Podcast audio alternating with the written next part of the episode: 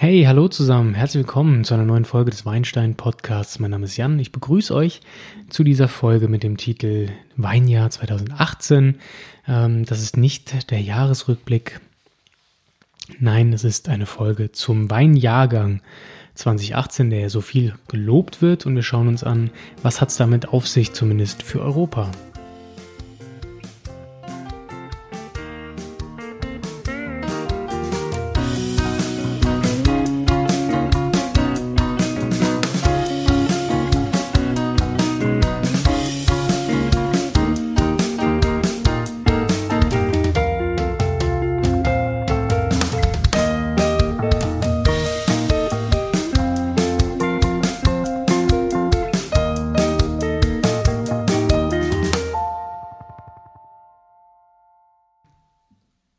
Ja, also der viel gelobte Weinjahrgang 2018, das lag einfach daran, dass wir hier in Deutschland super Wetter hatten, wirklich sehr, sehr langen, warmen Sommer, sehr heiß zum Teil, schwierig für junge Rebanlagen, gut für alte Rebanlagen, die ähm, ihre Wurzeln tief schlagen konnten, um noch mit Wasser zu, versorgt zu werden.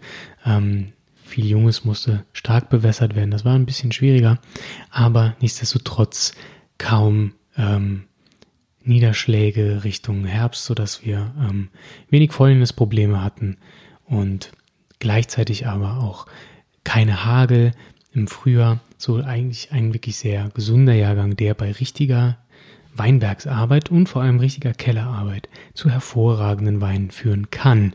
In dieser Folge möchte ich einfach ein bisschen kurz darüber sprechen, wie Europa 2018 äh, aufgenommen hat in der Weinwelt und wie im Moment die Eindrücke sind, nachdem jetzt ganz viele Weine jetzt schon auf die Flasche gezogen wurden oder ins Fass gekommen sind, die äh, Gärung eigentlich abgeschlossen ist. Wollen wir mal kurz gucken, wie sieht's denn eigentlich aus? Viel mehr interessiert mich jedoch, wie ihr denn das empfindet, denn ihr habt wahrscheinlich in verschiedenen Orten, an verschiedenen Weingütern schon ähm, die 2018er probieren können zum Teil oder Fassproben oder wie auch immer getrunken. Und da würde mich einfach mal interessieren, dass wir vielleicht bei Instagram, Facebook oder sonst wo in Kontakt treten und mal Meinungen austauschen, was denn 2018 bringen wird. Also der vergangene Jahrgang, genau. Ähm, wie gesagt, Deutschland war dann eigentlich wirklich super. Ähm, ein Problem war, wer zu lange gewartet, gewartet hat mit der Ernte, der hat dann vielleicht sehr weiche, breite Weine jetzt dann ähm, daraus gezogen. Wer vielleicht zu früh gelesen hat, der musste mit der Phenolreife aufpassen, hat wahrscheinlich trotzdem super viel Alkohol wegen der starken Hitze. Also das waren so leichte Challenges hier. Ähm, grundsätzlich ist es ein absolutes Spätburgunderjahr, also Rotweinfreunde sollten aufpassen. Ähm, Kaiserstuhlen, als ich dort war, waren wirklich alle sehr happy ähm, an der A auch alle sehr, sehr, sehr ähm, froh mit diesem Jahrgang. Also die Spätburgunder Region, die werden sich freuen. Das werden hervorragende Weine, da darf man sicher sein. Wenn da der Winzer nicht gepatzt hat, dann wird das ein klasse Jahrgang. Also Spätburgunder-Fans, aufgepasst, das hier wird wirklich ähm, strotzen vor Frucht und vor Wärme. Das wird richtig vollmundig werden, da kann man sicher sein. Gleichzeitig die Burgunder-Sorten generell ähm, haben von der Wärme sicher profitiert. Der Silvaner wird dieses Jahr, glaube ich, sehr stark werden. 2018er Silvaner, denke ich mal, wird ganz, ganz viel leisten können. Und natürlich ganz klar Mosel, Saar, Ruwer, die Rieslinge, aber auch in Rheinhessen, Rheingau. Riesling wird dieses Jahr auch stark werden. Vor allem eben die Auslesequalitäten werden super. Also alles, was Restsüße braucht, ähm, dieses Jahr gibt es davon mehr als genug. Ähm, dieses Jahr werden auch ganz, ganz viele Trockenbeeren auslesen wahrscheinlich kommen, weil wir die Öchsle gerade erreichen konnten. Ähm, werden wir hier wiedermals schöne Trockenbeeren auslesen bekommen. Also ihr werdet sehen, dass in ein paar Jahren, 10, 15 Jahren, die 2018er TBAs sicher zu horrenden Preisen versteigert werden. Also wer irgendwie vielleicht drankommt, könnte man, da könnte man drauf pokern. Ich würde auf jeden Fall äh, darauf wetten. Das war Deutschland. In Österreich sah es nicht unbedingt anders aus. Auch hier die früheste verzeichnete Weinlese aufgrund eines heißen Sommers Ende August. Anfang September gab es noch sehr, sehr viel Regen. Ähm, Also teilweise auch ein paar Leseaussetzer. Ähm, in der Steiermark gab es leider Fäulnisprobleme. Also die hatten dann doch mit Niederschlag dann irgendwann zu kämpfen im Herbst. Ähm, in Niederösterreich jedoch ähm, ja wirklich sehr gehaltvolle Weine in der Säure reduziert. Also da hat die Wärme wirklich Wunder gewirkt. Ähm, Im Burgenland erwartet man sehr dichten, fruchtigen Wein. Ja? Und ähm, in der Steiermark, trotz Fäulnisprobleme und so, denkt man, dass man wirklich vollreife, rebsortentypische Weine herstellen konnte. Es war ein bisschen schwieriger als bei uns durch die Niederschläge, aber auch hier finden sich sicher sehr gute Weine wieder, auch ein wirklich guter Jahrgang für Österreich. In der Schweiz gab es eine, ja, eine Hitzewelle.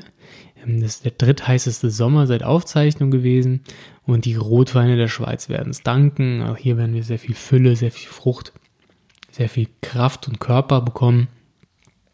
Ähm, genau, also das wird ähm, wirklich, wirklich gut. Es wurde auch viel mehr geerntet.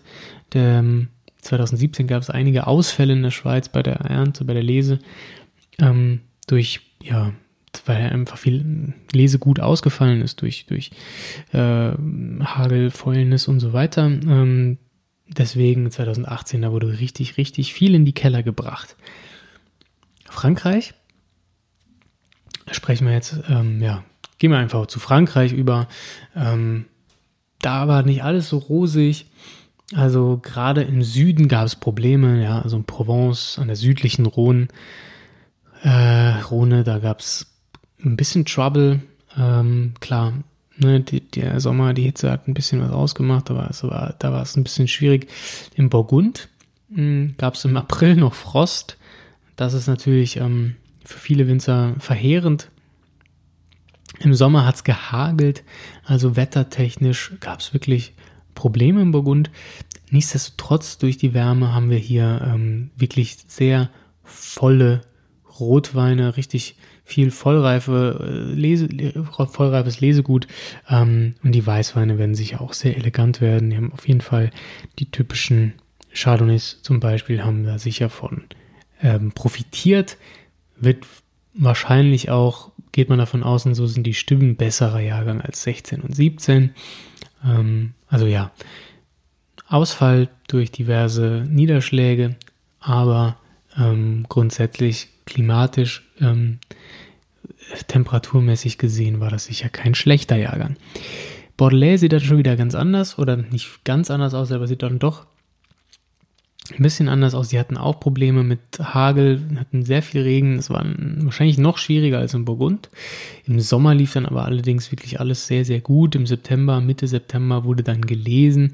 Also ab dann ging eigentlich, ab dem Sommer ging eigentlich alles wieder bergauf. Auch hier verspricht man sich gute, vollreife, schöne Weine, kraftvolle ähm, Bordeaux werden wir also auch aus 2018 bekommen. Aber ihr wisst ja, Bordeaux, da müssen wir dann noch ein paar Jahre warten bis man das wirklich gut beurteilen kann.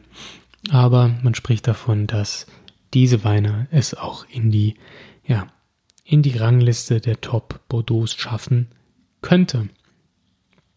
Ähm, bisher das, was in den Kellern ist, ähm, sieht vielversprechend aus. Viele Winzer sind auch sehr glücklich generell mit diesem Jahrgang. Müssen wir gar nicht viel diskutieren. Hier und da, wie gesagt, gab es Trouble, aber an und für sich alles in Ordnung. Die Champagne da, die hatten wenig Probleme, kein Mehltau, kein Trockenstress. Für die war das fantastisch, die Champagne 2018. Da werden wir in ein paar Jahren sicherlich den Dom Perignon 2018 irgendwann trinken können. In Jahren ist gut, es wird noch sicher eine Dekade dauern. Aber freut euch drauf, ähm, die Champagne hat wirklich sehr, sehr, sehr viel geerntet. Die ähm, maximal Verkaufsmengen der Champagne wurden ausgereizt. Ihr wisst ja, in der Champagne darf man als Einkäufer nur einen bestimmten äh, Kilobetrag kaufen. Das ist streng limitiert und das wurde dieses Jahr definitiv ausgereizt. Spanien, schwierig. Später Beginn äh, des Weinjahres, äh, aber man hat dann noch mit der Lese ein bisschen gewartet. Insofern sind die Keller voll geworden. Ähm, kein absoluter Spitzenjahrgang, da es sehr viele Probleme gab. Aber nichtsdestotrotz wird man auch hier wieder gute Weine vorfinden. Auf jeden Fall kein Weinjahrgang für die Hasen. In Italien ähnlich wie in Spanien, aber das sehr gute Wetter zahlt sich dann doch aus. Äh, Italien ist dieses Jahr auf jeden Fall der größte Weinproduzent weltweit. So viel ähm, Wein, der in die Keller kam, so viel Lesegut. Sehr beachtlich, das gute Wetter hat sich wirklich ausgezahlt. Das Zeug wuchs wie verrückt. Super Erträge, super Extrakt. Ähm, Im Norden noch besser als im Süden. Der Süden hatte Stress durch die Hitze, durch den Sommer. Der Norden hat davon stark profitiert. Ähm, und ich muss auch ehrlich sagen, Italiens Norden, da kommen meine Lieblingsweine her, da habe ich schon richtig Bock drauf. Also ich denke, wenn die jetzt gefüllt werden, dass ich da mal ähm, ja, ein bisschen zuschlagen werde, meine Italien-Kenntnisse ein wenig vertiefen werde. Ich bin, ich trinke gerne italienische, norditalienische Weine. Julisch Friaul, Venetien, ähm, das ist meine Welt. Und ich glaube, dass ich da jetzt noch ein bisschen tiefer tauchen werde während des Jahres. Und äh, da lasse ich euch natürlich dran teilhaben, wie immer. Ähm, ja, das war ein kurzer Abriss einfach nur über das Weinjahr 2018 in Europa so, ganz grob ein bisschen die Eindrücke geschildert und ich hoffe, ihr habt Bock auf die Weine. Ähm, ja, trinkt so viel wie ihr könnt aus diesem Jahr.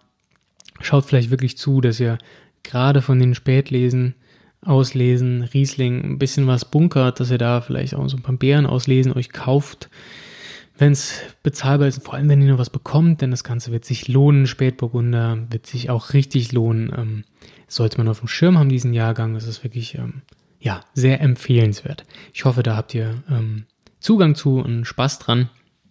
Was mich jetzt aber wirklich interessiert und da hoffe ich, dass ihr euch reg beteiligt, ähm, dass ihr mal raushaut, was ihr denn schon getrunken habt von 2018. Einiges wurde ja schon gefüllt, schon ein paar Rosés wurden auf den Markt geschmissen. Gerade was so frisch und trinkig ist, das ähm, flutet langsam in den Markt hinein und äh, bisher habe ich auch schon da einiges Gutes verkostet. Äh, möchte noch nicht zu viel verraten, das kommt dann wann anders. Aber ja, was sind eure Erfahrungen? Wo wart ihr? Was habt ihr getrunken? Was hat euch richtig begeistert? Einige von euch habe ich gesehen, waren auch schon auf ähm, diversen Weinfesten oder ja, Jahrgangspräsentationen in Rheinhessen und Co.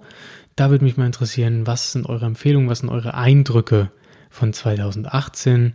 Ähm, ich bin sehr gespannt, ich habe einen sehr guten Eindruck und ja, man darf, wie, wie es so schön heißt, gespannt sein. Ja, beteiligt euch, Facebook, Instagram, at WeinsteinPod. Ähm, schreibt mir auch gerne eine E-Mail, jan at weinsteinblog.de oder ja, lasst einen Kommentar da über iTunes, wie auch immer. Würde mich freuen, von euch zu hören. Ich melde mich und äh, trete gerne mit euch in Kontakt. Jo, das war's mit dieser Podcast-Folge, kurz und knackig. Nächste Woche hören wir uns natürlich wieder, pünktlich am Donnerstag, so wie immer. Bis dahin, verfolgt doch gerne den Instagram-Account, da kommen ab und zu neue Beiträge, Stories und so weiter. Ähm, und ja, ich hoffe, ihr habt ein schönes Wochenende, trinkt ein schönes Weinchen. Wetter ist ja gemischt leider wieder. Wir hatten jetzt am Feiertag, am 1. Mai, hervorragendes Wetter. Und ich hoffe, das kommt auch bald wieder. Insofern bis dahin, ja, trinkt ein schönes Weinchen. Prost auf euch. Bis dann. Ciao.